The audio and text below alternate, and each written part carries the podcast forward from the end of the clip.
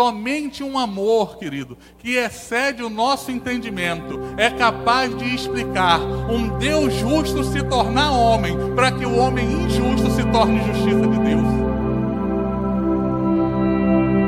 Filipenses 2, versículo 7 diz assim: Ele se fez servo e tomou forma de homem, ele se deu, querido. Foi uma decisão